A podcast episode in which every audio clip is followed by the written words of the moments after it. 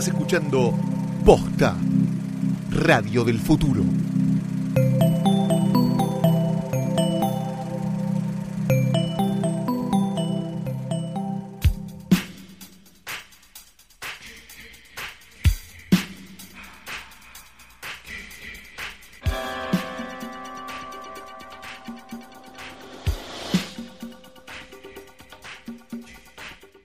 Buenas tardes, buenos días o lo que sea que coincida con el momento en el que le diste play a esto, que es un nuevo episodio de Hoy tras Noche, el podcast de cine de todo el universo. Sí, por supuesto. Sí, claro que sí. Yo soy Fiorella Sargenti. Mi nombre es Idi Amin. ¿Y ese quién es? Era un dictador este, africano que mató un montón de gente. Esa es la nota al pie para los que son brutos como yo y no tenían ni idea. Hoy tenemos un capítulo especialísimo porque es mi cumpleaños, básicamente. Así que vamos a hacer todo lo que Flor quiera porque es su cumpleaños. Y me recibieron con un cartel de feliz cumpleaños y con un eh, chocolate que no nos auspicia, pero es eh, muy rico. Necesitamos auspiciantes, así que no vamos a decir ninguna Flor, ¿no trajiste nada. las tostaditas esas que no, que, que No, porque no te auspician más? Me quedan dos y tengo que sacarme las Ah, dos fotos. Y no las vas a ir a comprar al chino ni en pedo. No hay todavía. Ah, o sea que las tengo que cuidar. misterio, claro. Claro, Es un las- commodity. Las tengo que cuidar todavía. En cuanto, pero eh, uno mínimo voy a traer acá. Es muy desprendida Flor con el tema de chivos. Es impresionante. soy- Viste que a vos te pasaba también que como hijo único te decían siempre que no compartías y eso, entonces compartías de más. Sí, claro, por supuesto. Que era como, eh, llevabas al colegio el paquete de galletitas más grande del mundo para darle a todos como si fueras eh, en- en maduro repartiendo papel higiénico, los Sí. tres rollos que tiene. Sí, me pasó.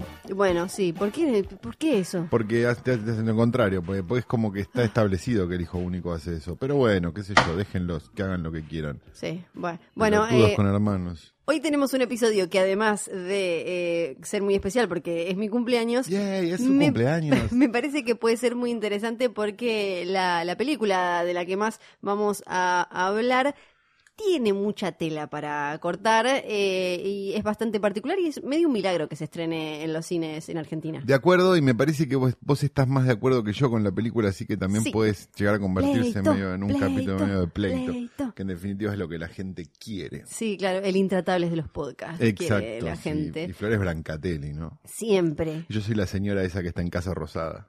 La del pelo corto. Sí, Liliana Franco. ¿Alguien ¿Por qué sabes el nombre de esa señora? Porque tengo este- esa facilidad para saber nombres de, de panelistas. Bien, bien, perfecto. Bueno, pero tenemos otras cosas antes de llegar a eso. Por supuesto, antes de llegar a la- al plato principal tenemos a nuestro, nuestro portarretratos, por supuesto, de todas las semanas, donde, bueno, todas las semanas Flor trabajosamente trae Sí, este claro. escritorio de... ¿Verdad?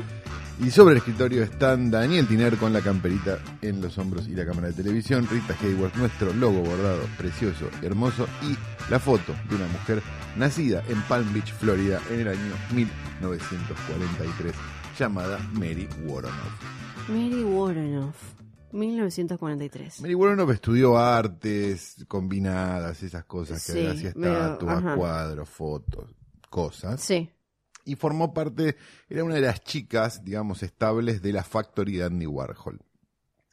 En un momento, digamos, tenía- llegó a tener una adicción a la metanfetamina tan grande que decidió capaz irse a vivir a Europa, como para tratar de que, este, le- decir, bueno, salgo acá un poco. Al- aflojo un toque. En el tiempo en que ella se va a vivir a Europa, eh, Valerie Solanas trata de matar a Andy Warhol. Sí. Entonces ella se da cuenta, tiene como un, como un momento de lucidez y dice, no hay a qué volver. Entonces vuelve a Estados Unidos, pero como que no termina mucho de, de, de, de- de- de- de volver al, al mundo del arte y empieza, se casa, actúa en un par de películas medio chotas y termina actuando en obras off-Broadway y demás hasta finales de los 70, donde hace de la preceptora sexy en Rock and Roll High School, la película de los Ramones, donde conoce a quien va Sí, a quien se iba a convertir de alguna manera en su socio creativo, que fue Paul Bartel, que era el que hacía del profesor, el señor ese pelado de barba hermoso. ok, ok, perfecto. Junto con Paul Bartel filman varias películas, siendo la más famosa una película de 1982, si no me falla la memoria, que se llama Comiéndose a Raúl. Una película que, si no la viste, tenés que volver a nacer, porque es una de las mejores comedias negras de todos los Yo no la vi, estoy tomando nota como los oyentes. Si quieren hago un pequeño, si quieren hago un pequeño Por favor. este, una pequeña sinopsis de Comiéndose a Raúl. Un matrimonio absolutamente cuadrado, digamos, o sea, como Tradicional, conservador. conservador, todo. no sé Sí. qué, quieren abrir una, un restaurante porque ella cocina muy bien y le sabe mucho de vinos. Y son los dos muy serios, no sé qué, no sé cuánto. Empiezan, viven en un edificio en Los Ángeles que, por lo visto, se está empezando a llenar de swingers. Entonces deciden poner un aviso clasificado en los diarios que diga, este, bueno, la, la Mistress no sé cuánto, servicios a masoquismo, no sé qué, para que empiece a caer gente y robarles la plata y con Ah, eso poner el coso. Sí. En la primera de las situaciones hay un, hay un conflicto y bueno, esa persona termina muerta, entonces empiezan a tener que deshacerse de los cuerpos, donde entra a jugar Raúl, un cerrajero mexicano, que los ayuda. Raúl. Perfecto. Bien. Es una cosa muy graciosa. Si nunca Sí. la vieron, se las recomiendo mucho. Es como el es un indie yankee del 82, o sea, tiene como toda la misma lógica del indie yankee, pero con una crueldad total. Bartel después hizo Last in the Dust, el, el, el único western con Divine, y después El único western con Divine. es un dato. Y quizás su obra más famosa, después de Comiendo a Raúl, es una que llamaba Escenas de la lucha de clases en Beverly Hills, que era una película que se daba mucho en, en HBO en algún momento, en la época cuando HBO era gratis. Cuando Y era esa- HBO Olé. cuando era HBO, le- Sí. exacto. Y este mm, y tiene una carrera medio variada, digamos. Bartel también apareció, en- era, era actor más que nada y apareció en un montón de películas. Lo van a, cual- momento en que busquen una foto van a decir, este. Bien, murió hace algunos años. Oh, por Dios. Este, y nada, pero Mary Woronov actuó tanto en películas muy arty como en películas muy exploitation. Y la razón por la cual está en nuestro portarretratos y la razón por la que la vamos a amar durante toda la vida es por esta frase que dijo una vez, que es así. Tenía muy claro que era arte y que era una mierda. Pero muchas veces la mierda era mucho más interesante.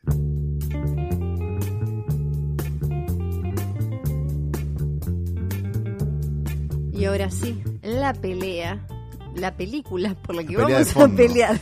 ¿Qué es la pelea? La pelea de fondo? principal. No, la de fondo es la que viene antes. ¿o No sé, ¿qué voy a saber? Yo nunca fui a ver una pelea. Es esas tampoco. cosas que te aprendés para usar algún, en algún otro momento, pero en realidad no tenés ni idea. Ahora sí, la película por la que probablemente nos vayamos a pelear en este episodio. Te voy a arruinar el cumpleaños. Flor. La vedete del día de hoy es Disaster Artist. De. Disaster Artist, que acá le pusieron Eh, dos puntos obra obra maestra. maestra. Sí, Disaster Artist, dos puntos, Sí, obra maestra. Sí, eh, medio inexplicable película dirigida y protagonizada Y por todo. todo, ¿no? todo Por por James James, Franco. Franco, y su hermano que Dave Franco, Dave eh, que Franco, se llama sí. y un montón de otros famosos que son amigos de James Franco y eh, aparecen seguramente por el sándwich y la coca y un poquito más. Exacto, basado en el libro de Disaster Artist de Greg Sestero, que es en realidad el coprotagonista también un poco, es el Dave Franco, digamos, de la vida real, Exacto. que es el, el muchacho, digamos, de alguna manera, que acompañó a este auteur, digamos, llamado este Tommy Wiseau, durante la aventura de filmar The Room, la que es considerada, por gente que vio cuatro o cinco películas en su vida, la peor película de todos los tiempos. Sacando si es la peor o no, es una película pésima que generó un culto en Estados Unidos. Una Es- película pésima muy nueva, es una claro, película es de 2004. 2003-2004, sí. Sí, y eh, que, que es muy loco porque cuando vos la ves es muy fácil de conseguir, eh, parece que fuera del 95. Exacto, sí, la cuestión visual es sí, muy, muy parecida hasta la a la de esa ropa, época. hasta la ropa, cualquier cosa, no, no solo lo técnico, sino como la casa en la que están, parece del, del 95, que vendría a ser algo así como la Un buen día de allá, ¿no? Una película que terminó eh, garpando sin toda la gracia que tiene de Room, de la que ahora vamos a hablar del personaje detrás que lo hizo, pero digo, una película muy mala que terminó convirtiéndose en un pequeño fenómeno de Room mucho más que un buen día, Sí. eh, por, por eso, justamente, por el visionado irónico. Exacto. Eh, a ver. A mí me pasan un montón de cosas con la película. Me, está genera. No, no, no, pero no, lo digo bien. Este. Me parece que, cosas que están mal moralmente de la película. O sea, me parece que. Que, hay una gran diferencia entre Johnny Depp. Después vamos a hablar de otras películas que hacen lo mismo y lo hacen bien. Una es Ed Wood de Tim Burton, por eso lo, voy, a, voy a traer a Johnny Depp a la mesa en este momento.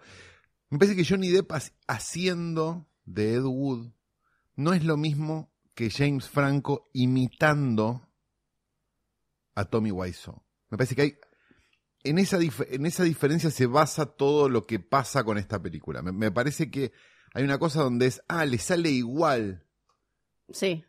Tommy Wiseau y hay algo como medio berreta en la imitación, porque digo, cualquiera puede imitar, no cualquiera puede ser el personaje. ¿Se entiende la Sí, sí, diferencia? sí. Digo, o sea, vos sí, Sí. que hace todos los personajes iguales, no importa, pero digo, vos sí imita a no sé quién, pero no es esa persona. Sí. Me parece que, que Johnny Depp es Ed Wood y Jane Franco imita a Está Tommy disfrazado Wiseau. de- Está disfrazado de Tommy Wiseau. Entonces hay como una situación donde me da la sensación de que esa imitación justamente es lo que difere, lo- eh, esa dif- es lo que traza esa diferencia entre reírse con y reírse de. Sí. Y me parece que teniendo un personaje como es Tommy Wiseau en la realidad, que es un personaje que no está dentro de sus, No. De sus- Ahora, por de eso. sus cabales totalmente, me parece que Sí. reírse de es medio extraño. Sí.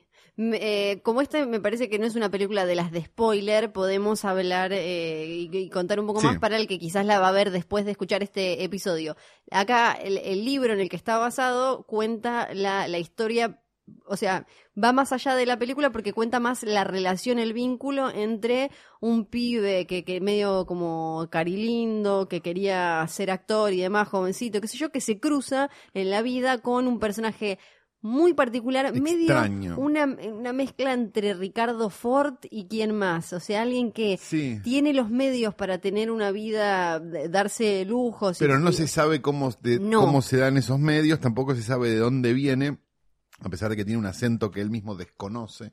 Sí. Y este Y con una parte, como una especie de eh, falta o de empatía o algo que ahí es donde te da la con, pauta de con- que con un con, con un este ¿cómo se llama? un Asperger sí, a- algo que hace que no se pueda no se pueda relacionar de manera mm, Normal tradicional, con normal gente. con gente. Exacto. Claramente eso en la, en la película se ve y cuando lo ves en una entrevista o algo te das cuenta que no engancha no el mundo en la, no igual. está en la realidad. No, exacto. está como vibra en otra sintonía. Exacto, entonces hay algo extraño ahí, me parece. Me parece que es como una película que, que se burla.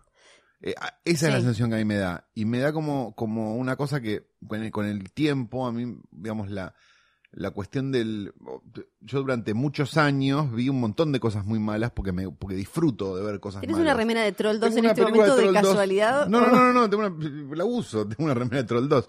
Por eso digo, disfruto mucho de las cosas que Sí. están mal hechas porque me parece que, que son fascinantes. Al margen, son hipnóticas, digamos, al margen de, ajá, se le cayó una media, ajá, ¿no? Porque digo, hacer una película como The Room, o Troll 2, o la que vos quieras, y efectivamente estrenar, llegar al punto de estrenarla, es un acto de valentía que no tuvo ninguno de los pelotudos que se ríen de The Room. Sí, porque Que no tuvo ninguno de los forros que seguramente en el lugar de Tommy Wiseau harían una película mucho menos fascinante que The Room. Porque acá tenemos también me parece que distinguir entre una película mala como Bañeros 4, Exacto. Cantantes en Guerra y demás, que son Soy películas tu karma, que tienen mucha plata o, o tienen una buena cantidad de plata, tienen eh, recursos. pero no tienen amor en nada de lo que están Exacto, haciendo. a una película que es mala porque lo que faltó fue otra cosa. Me parece que un buen día es ese, ese ejemplo, ¿no? O sea, la diferencia entre un buen día y solo se vive una vez. No, Una- para mí un buen día entra dentro de solo se vive una vez. Sí, Es tiene- de sí, claro, tiene es una plata- mala, eh, mal hecha. No, ya sé, hecha claro. sin amor. Claro, pero me refiero a la- los recursos que sí, tenía está y hecha la... con plata del Inca. esa Ah, no tenía, no, no sé, te estoy preguntando, te estoy preguntando. Sí. Ok, acá entonces, ¿qué ejemplo podemos poner? ¿Argentino tenemos alguno de película? Podemos hablar de, no, podríamos hablar de los, los esfuerzos de video que se hicieron en algún momento. Podemos hablar de acto, eh, asalto y violación en la calle 69, digo, la, la obra de la trilogía de Girardi, no sé. Digo, que son películas que uno las ve hoy. Digo, a mí lo que me pasa con, con, con The Room específicamente es que yo digo, ¿cuál es la vara que mide que The Room sea la peor película de todos los tiempos y no la estén pasando en un certan regar de Cannes? Alguien. Esa es la única vara que lo mide. Porque, la porque hay cosas en un certan regar de Cannes que son igual de inconexas que The Room.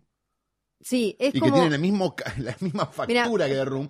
Pero alguien decidió, este es el punto, Sí. y alguien decidió que eso tiene prestigio y esto no tiene prestigio y nos vamos a reír. Sí, sí, sí. ¿Por qué, ¿Por qué marco esto? Marco esto porque el que decidió que esto tiene prestigio y de esto nos vamos a reír es Jane Franco, un tipo que puede hacer cualquier cosa, puede hacer lo que quiera. Entonces, en esa ilimitación, decidió reírse de Tommy Wiseau, pues le pareció gracioso, pues le habrá llegado por, por Twitter, y está buenísimo, pero la verdad, a mí personalmente me parece como una película irrespetuosa y me parece una película medio tristona. Me parece un gordo en una oficina riéndose de alguien que hizo algo. Sí, eh, yo dejo lo de Jane Franco a un costado para agarrarlo después, pero eh, sí quiero, voy a decir algo que está a favor de lo que venís diciendo de quién decide que algo es transgresor y artístico y quién decide que es algo mal hecho. Y voy a contar esta anécdota que un montón de gente que me conoce me la escuchó mil veces, pero hay eh, oyentes que no tienen ni idea, que es cuando se hizo la privada de Jauja. Claro. La película de. Lisandro Alonso con eh, Vigo Mortensen. Nosotros la vimos, es una película muy particular, rarísima, con como viajes en el tiempo, es ya no me acuerdo en qué siglo, en el medio de la nada, acá en, en Hablada en La noruego. Pampa, no claro. Y hablada en casi toda eh, la película en noruego.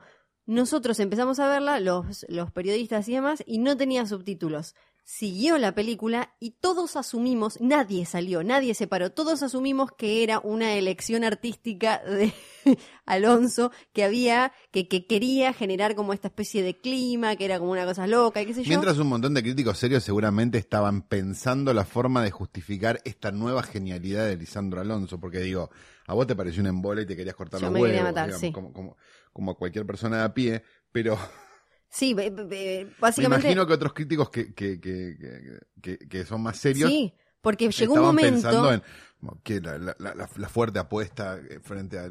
Había muy poco diálogo, pero pija. llegó un momento en el que Sí. Vigo Mortensen se cruza en una cueva con una vieja, que es la hija, que ya no me acuerdo cómo es la historia, y hablan un montón. Y ahí fue cuando, esto no, no, no, Esto o no sea, puede estar pasando, No puede estar claro. pasando. Hasta que finalmente, yo escucho, estaba sentada muy, eh, muy adelante, escucho a alguien cerca de la pantalla que dice, ah, no, ah, no puede, no, no, no, no, que se va enojado. Y era Vigo Mortensen, que se había asomado, porque después había una conferencia de prensa, se había asomado y vuelve a entrar y dice, no, no, no, paren todo, nos enteramos que la están viendo sin subtítulos y no es así. Ah, bueno, empezaron todos, claro, Claro. la película Nadie se había dado cuenta. no, era como el, el traje nuevo del emperador. O sea, nos estaban paseando el emperador en, en, en orto, en bolas, por ahí, y todos le decíamos como, qué lindo, ¿eh? La verdad, el traje, no, la seda lavada se reviene.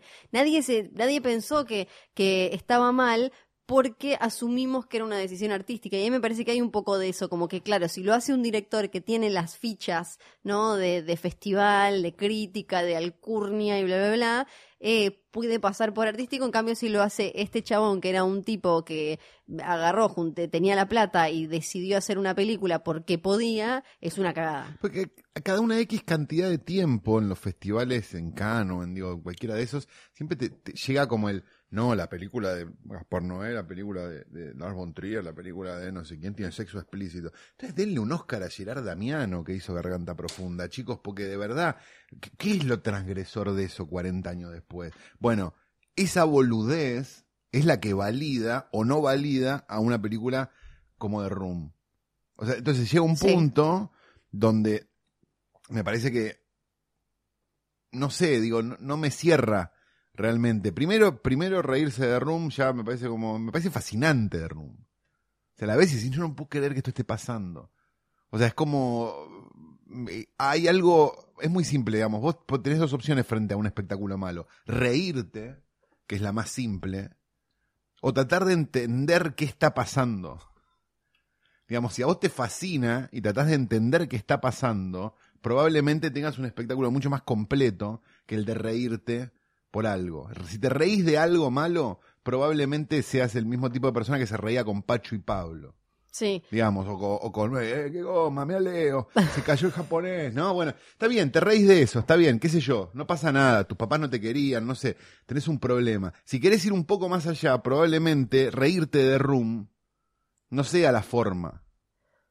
Sí, para mí depende, porque si vos, eh, me parece que eh, conocer el personaje de este Tommy, eh, ¿cómo se llama? Tommy Wiseau-. Tommy Wiseau. No, el personaje es fantástico. Claro, por eso, pero si vos ves nada más de Room, te puede parecer una especie como de, de, de loquito, egomaníaco, ególatra, random y nada más. Ahora, creo que lo que hace Disaster Artist a favor del tipo para mí es mostrártelo como este personaje que con esa película estaba tratando de eh, cubrir un montón de cosas que le faltaban en De la falencias vida. efectivas, pero eso está en el libro, no está en la bueno, película. Ya sé, por eso, pa- para mí está en la película. Yo no leí el libro y a mí me quedó eso.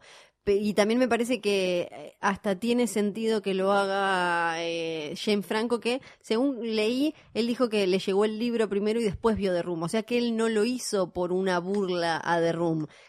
A, vos no te llegó de esa manera, pero por lo menos no fue su intención. Su bien, a intención mí- era la de me- mostrar un tipo que quiere tratar de hacer arte o de expresarse en la manera en la que le salió eh, y que terminó convirtiéndose en otra cosa. Está bien, pero si vos terminás una película, a ver, vam- vamos, a, vamos al punto. Yo usemos Ed Wood como ejemplo Sí, de algo bien claro, hecho, ¿sí? Tiene sentido. A pesar de que odiamos a Tim Burton, pero esta le salió bien. Este, o por lo menos odio a Tim Burton. Sí, no vos, yo no lo odio tanto. Este,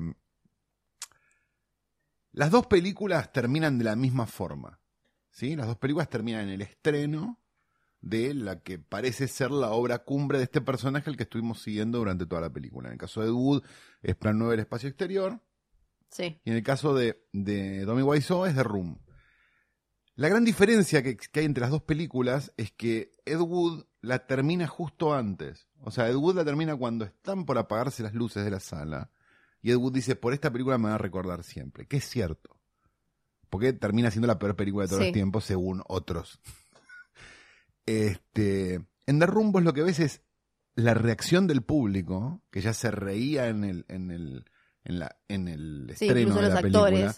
Y, y una, y una, como una especie de, de, de- de volanteada medio berreta donde el amigo va y le dice, bueno, pero vos no sé qué, no sé cuánto, y él va y entiende como que, que se rían de él está bien o algo por el estilo que no pareció como medio extraña y medio que autoral más que real, ¿no? Eso. Sumado a la idea de que si vos efectivamente estás homenajeando a este personaje que quiso hacer algo y lo hizo, no lo termines. No termines la película con 10 minutos de gag reel, porque es lo que es, de la película original y la imitación que nosotros hicimos. Mira qué bien que nos salió la imitación. Si vos tenés respeto por ese personaje, termina la película en el momento de gloria y no te sigas riendo del después.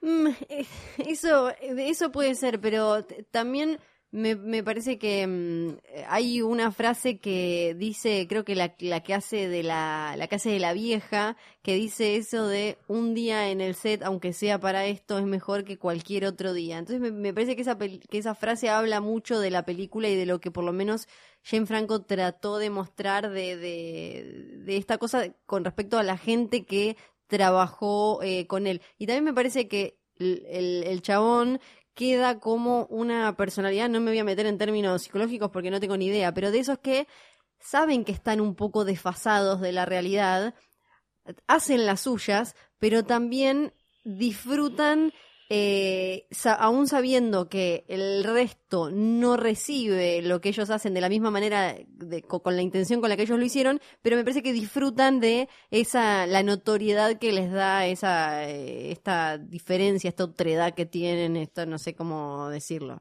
Me parece que, bueno, lo- me parece lo que, lo que veníamos diciendo Sí. en realidad. Sí, no, y, no, pe- no y- tiene- y por otro lado, me, me parece que otra de las cosas interesantes que se pueden sacar de Disaster Artist, te parezca burla, te parezca parodia o te parezca homenaje, que igual es un debate que está buenísimo para tener con un montón de otras, eh, de otros consumos y de otras ficciones y, Sí, y lo claro. que sea, es parodia o es homenaje, es la del director torturando a la gente para generar una obra, que es algo que lo vemos siempre, pero como la película nos garpó, porque ya sea James Cameron eh, con, eh, no sé, no me acuerdo en cuál es en la que tiene más historia, ponerle Terminator, o eh, Polanski, o quien sea.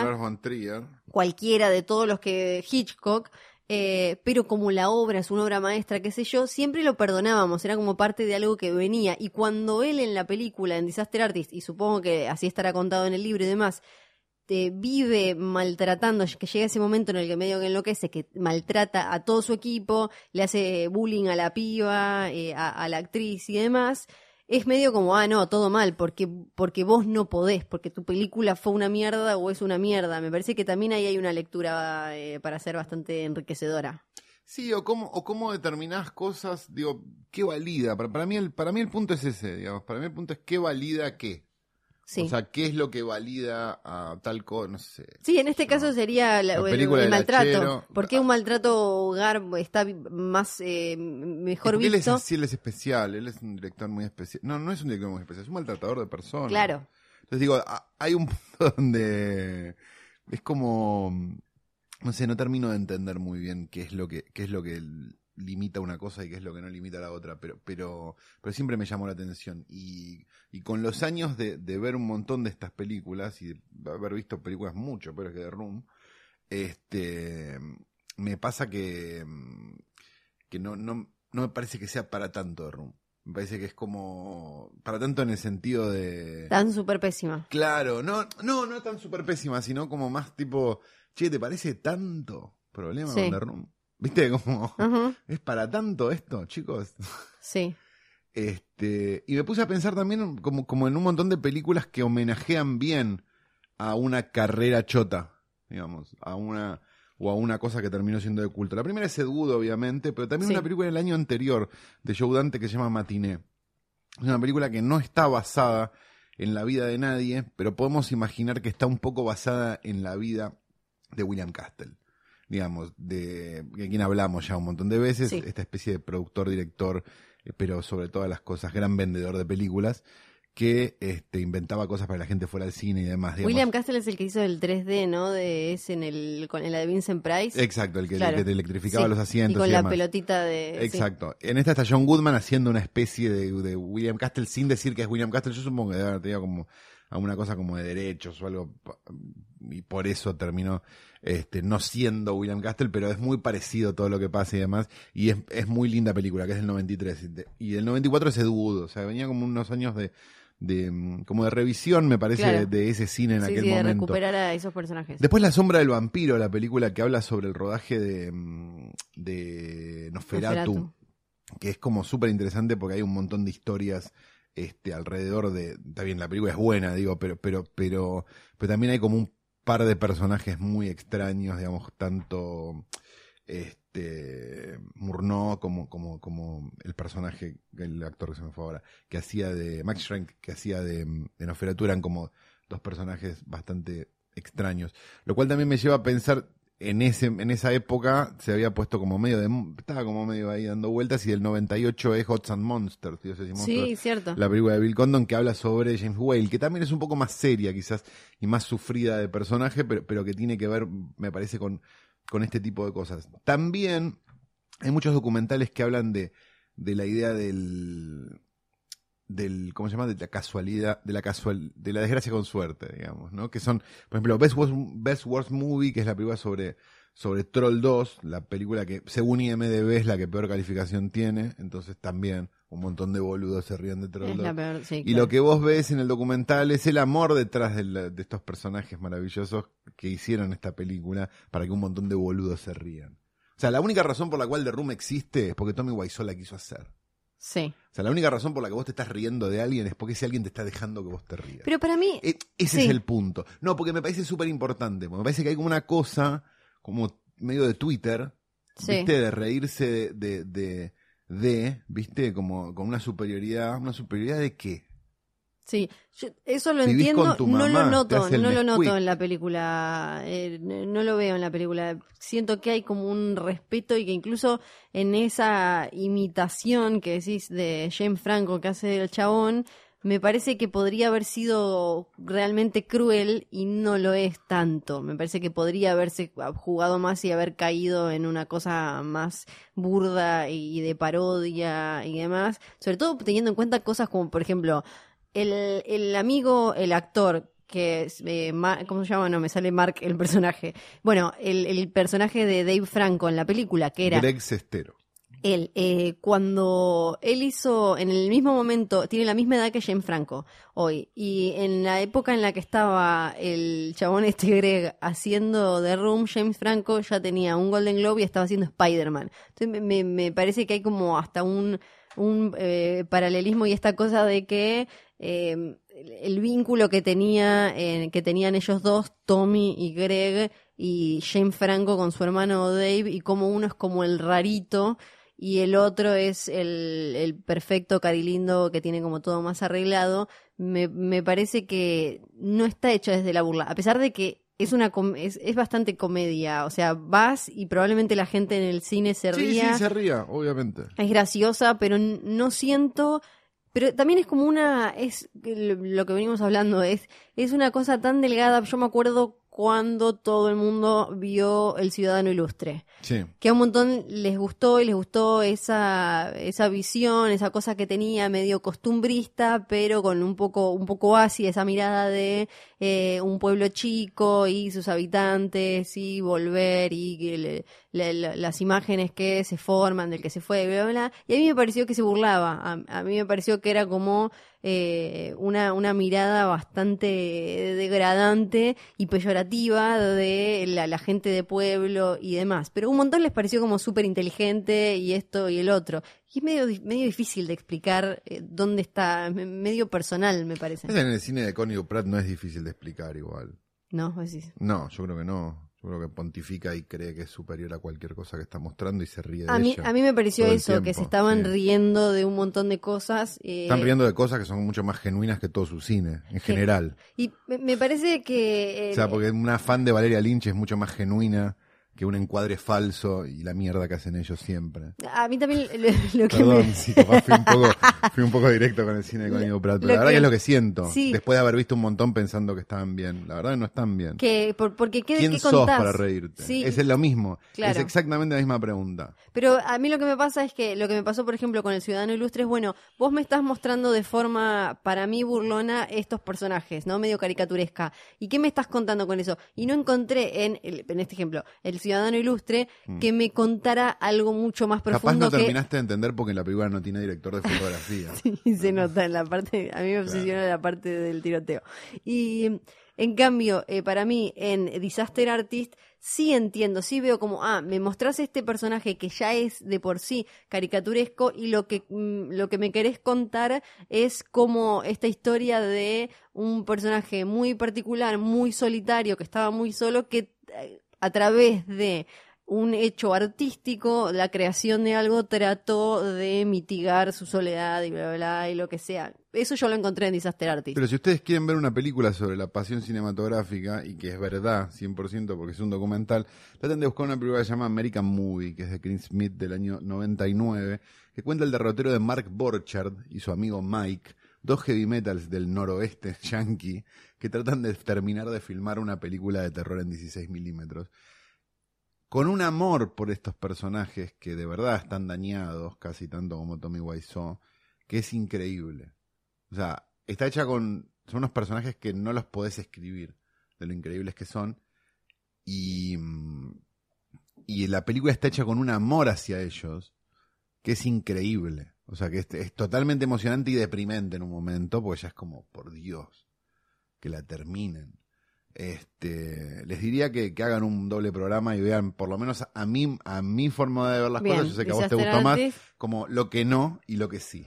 Buah, buah. Bueno, no hubo tanta No, pelea pero no es pelea, es punto No, de no, vista, ¿no? Sí. No. Porque ¿qué hace que a vos te parezca buena la película? ¿Y qué es lo que hace que a mí me parezca mala? El gusto de cada uno. Sí, pero me parece que aparte, particularmente eh, en esto es eh, súper sutil y es eh, algo que se puede hablar con un montón de películas más. El tema de nos reímos con o nos reímos de y, y algo que hoy me parece que tiene una lectura eh, distinta con esto del consumo irónico, Twitter, bla, redes, memes, que Me parece que hay un error garrafal. O sea, una cosa es ver algo que- eh, malo y otra cosa es ver Bañeros 2 y decir qué bizarro. No, es una mierda Bañeros 2. Sí, hay, hay algo distinto entre la, la experiencia de ver una, de una película de exploitation de los 70, Claro. aún en su momento, Sí. que había como un amor por lo, lo distinto y las ganas y demás, que hoy consumir irónicamente una película pedorra. Exactamente. Sí, bueno, y así hemos concluido La verdad que este... es totalmente deprimente. Parece una reunión de alcohólicos anónimos. Les Eh. pedimos disculpas, pero es el fin de año. Que nos agarró muy bien, tanto a Flor como a mí.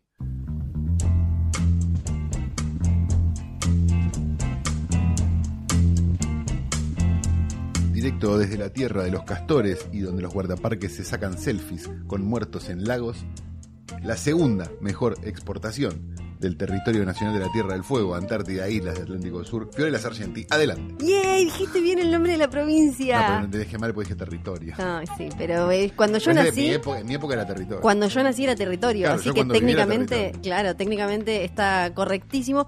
El mito de hoy que vamos a analizar y ver eh, cuán veraz es o no, fue a pedido de un oyente. Perdí el nombre, así que Bueno, le mandamos un beso sí, grande. importa, si, pero- si está del otro lado, si Si está le vas a contestar, ya tendría que estar contento. Claro. Somos gente muy famosa, no nos podemos No acordar el nombre de todo el mundo. No se puede, chicos. es muy difícil, pero eh, cualquier cosa que levante la mano, el que dijo, che, ¿es verdad que Pachino le dio a la tatada en Scarface? Tomó merca durante Scarface. Exacto, sí. Pachino tomó merca. Le dio a la América. Exacto. Somos términos de viejo. No sé mucho yo de palabras de droga, soy muy mala para... Le da a la droga. Claro, soy medio como mi abuela, como esto, como tra- traga droga, no sé cómo. Fumó cocaína.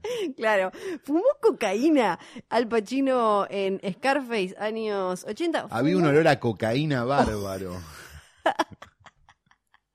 Qué lindo todo eso. Bueno, en, en los 80 además, una época en la que no, no sabemos bien por qué, había muchas películas con gente consumiendo cocaína, ¿no? Era como algo que... Era algo muy común, sí, porque Sí. estaba prácticamente legalizada, ¿no? por lo menos entre los que las estaban haciendo.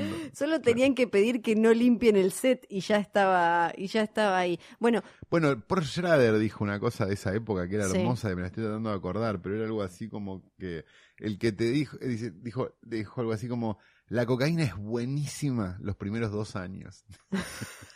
Paul Schrader, él, Dice, el que te diga que la cocaína no es buena los primeros dos años es un hijo de puta. Esa es la frase. guionista de Taxi Driver, director de, ¿cómo se llaman esas medio eróticas? La, la, es- No, esa es una mierda de caños, es una mierda. No, pero dirigió No, pero- Hardcore, dirigió Sí, Hardcore que es una maravilla. Bien, y escribió la primera versión de Mujer Bonita en la que eh, había drogas Y claramente y oscuridad y, no, no- Y claro. y ahora terminó siendo todo eso. Bueno, ¿consumió o no Al Pacino cocaína?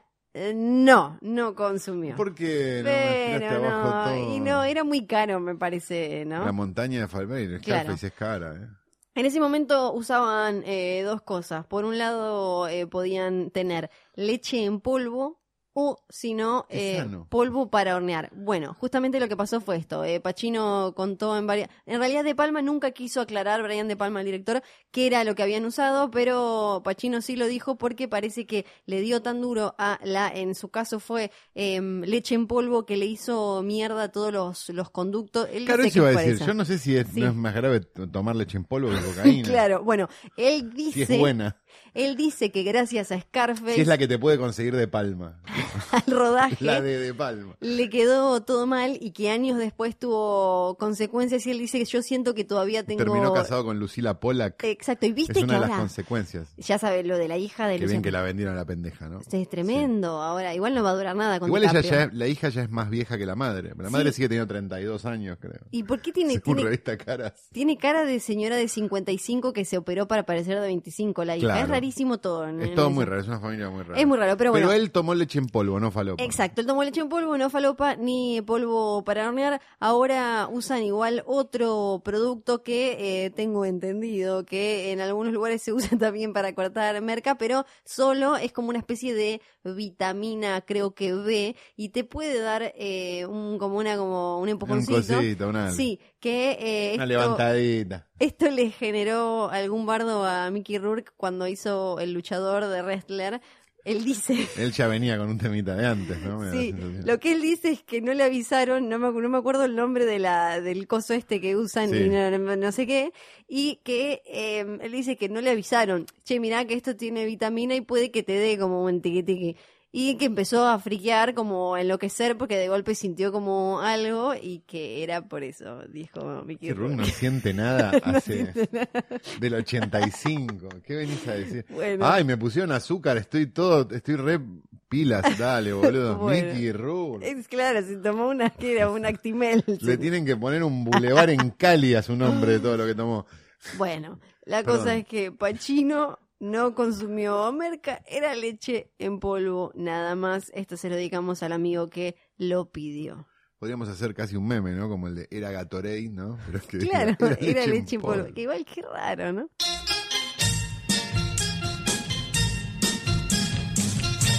Siempre hay algo más para ver, algo que te falta, algo que se te escapó por una rendijita y para eso está el abuelo Calu con su hermoso videoclub abierto las 24 horas. Abierto las 24 horas y siempre con olor de que alguien ha fumado acá adentro. Como ese olor a, a- alfombra. Pero nunca veo a nadie fumando. Pero tiene el olor a alfombra, ¿no? Vamos a hablar de una película de hace unos años que a mí se me había pasado. Y la vi este año y la verdad que cuando la vi fue como, ¡Ey! Esto está muy bien. No sé por qué se me había pasado, pero se me había pasado. Es una película de un director que se llama Jeremy Garner, que tiene, esta es su primera película y tiene una segunda película que se llama Ted Montana Will Survive, que no la vi todavía, pero la verdad que ahora que vi esto tengo ganas de verla. Y es también actor en un montón de estas películas de terror chiquitas de bajo presupuesto Sí. con synthwave de, fan, de banda de sonido tipo The Mind's Eye. Sí, Bueno. Dos hermanos este, viven en un auto, de estos, viste, esos autos yankees tipo vacaciones de Chevy Chase, sí. y uno es como más responsable y el otro es un tiro al aire, ¿sí? Vos los escuchabas que hablan y hablan y hablan y hablan y hablan y hablan y te empezás a dar cuenta que están hablando, hablando, hablando, hablando y que no hay nadie a su alrededor, digamos, que no está pasando nada, que no, no, no hay interacción, no hay nada. Este, y en un momento te das cuenta que esta película Mumblecore que estás viendo, en realidad es una película de zombies. No, Y después es una Mumblecore. Y después es una de zombies. Sí. Y después es una Mumblecore. ya, yo ya compré, obvio. Es maravillosa porque se sale de la media de la película de zombies que, no sé, a vos Sí, supongo que también te tiene las pelotas llenas. Porque, esto es lo más lindo de todo, estimated budget en IMDB, 6 mil dólares. Seis mil dólares. Sí.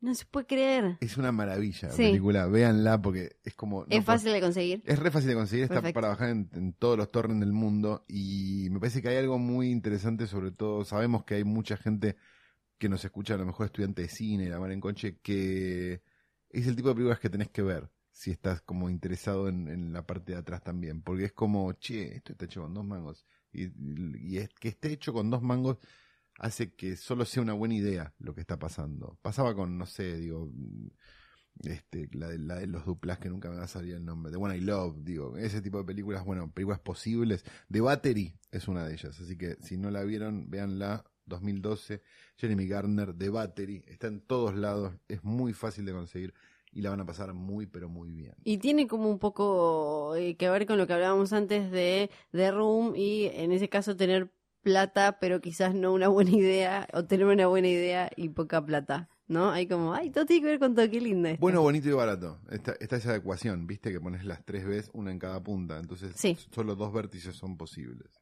Ay, por Dios, no conocía eso. Ahora te lo explico. Me parece muy mágico. Llegamos al final y quiero contarte, me- siempre quise decir llegamos al final porque me es parece... muy bueno, Flor. Si la- aparte, aparte, no hay nada mejor que que te cuenten las cosas. Es como cuando Tinelli contaba los bloopers. Cuando- claro, como, y ahora vamos a una tanda, y ahora vamos no sé qué. Bueno, venimos de la tanda, llegamos al final. Y antes de que me olvide, quiero contarles que entre mis saludos que recibí eh, de cumpleaños, muy Porque Flor agradecida. cumpleaños. ¡Yay! Yay, Flor claro. cumpleaños. Uno, un oyente que es, ahora está en mi lista de favoritos me deseó más películas de presupuesto medio.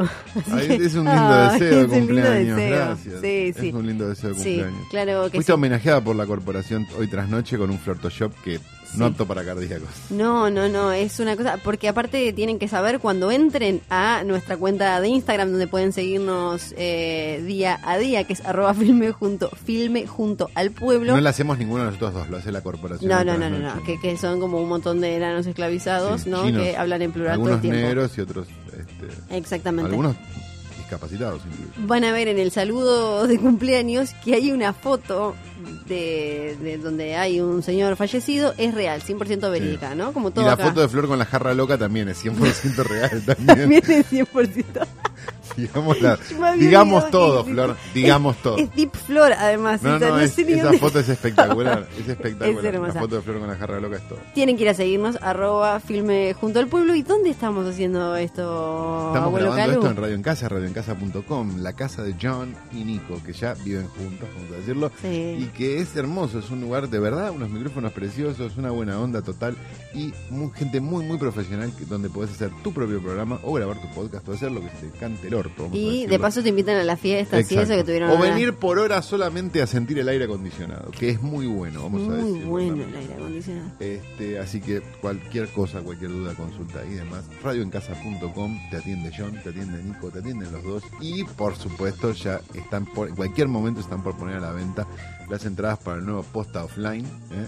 Que ¿Ya eh, hay uno nuevo? Sí, ya hay un nuevo Pero posta no lo offline. escuché en ningún otro lado. Sí, sí, sí, hay un ¿Ah, nuevo sí? post offline, sí, estamos muy muy contentos de que las entradas ya están puestas a la venta, así que vayan ya comprándolas Sí. este, y después les decimos bien en el line-up. Claro, y todo eso. Bueno, y pueden escuchar, no sabemos por dónde lo están haciendo en este mismo momento, pero pueden escuchar en si cualquier... ven The Room, Sí, pueden ir al post offline. pero basta. Pueden escuchar eh, los podcasts de Posta en Spotify, además de No posta.fm, en No tengo las mejores interés. aplicaciones para IDEMS No y tengo ningún el demás. Y ahora no sí, estoy, no te escucho. se No, acabó, no, no, no, se no, no. terminó. No, no, no, no, no, Pero no. no puedo nada. Este es, el, este es el episodio de mi cumpleaños. Es mi cumpleaños. Es mi cumpleaños. Así que, ¿sabes qué? Yo lo termino como quiero. Este es el episodio Flor. Yo soy Flor. Chao.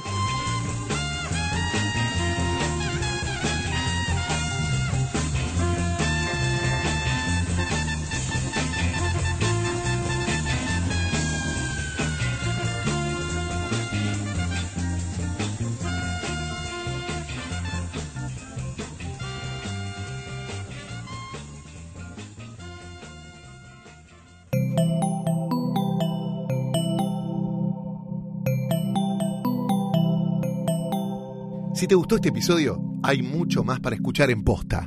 Conoce todos nuestros programas en posta.fm. También podés llevarnos en tu teléfono. Baja la app de Posta para Android o para iPhone o suscríbete en iTunes a tus series favoritas. Seguí escuchando Posta, Radio del Futuro, cuando quieras y donde quieras.